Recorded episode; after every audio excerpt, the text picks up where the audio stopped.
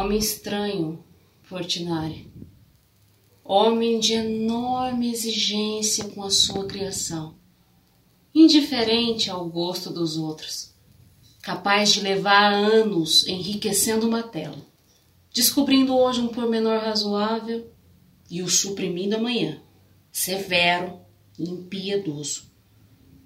E dessa contínua produção e contínua destruição ficou essencial, o que lhe pareceu essencial. E não é arte fácil.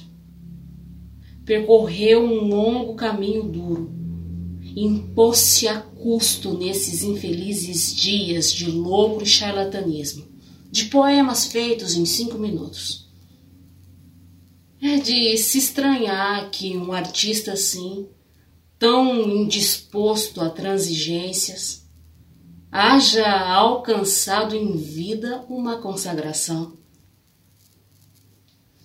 Graciliano Ramos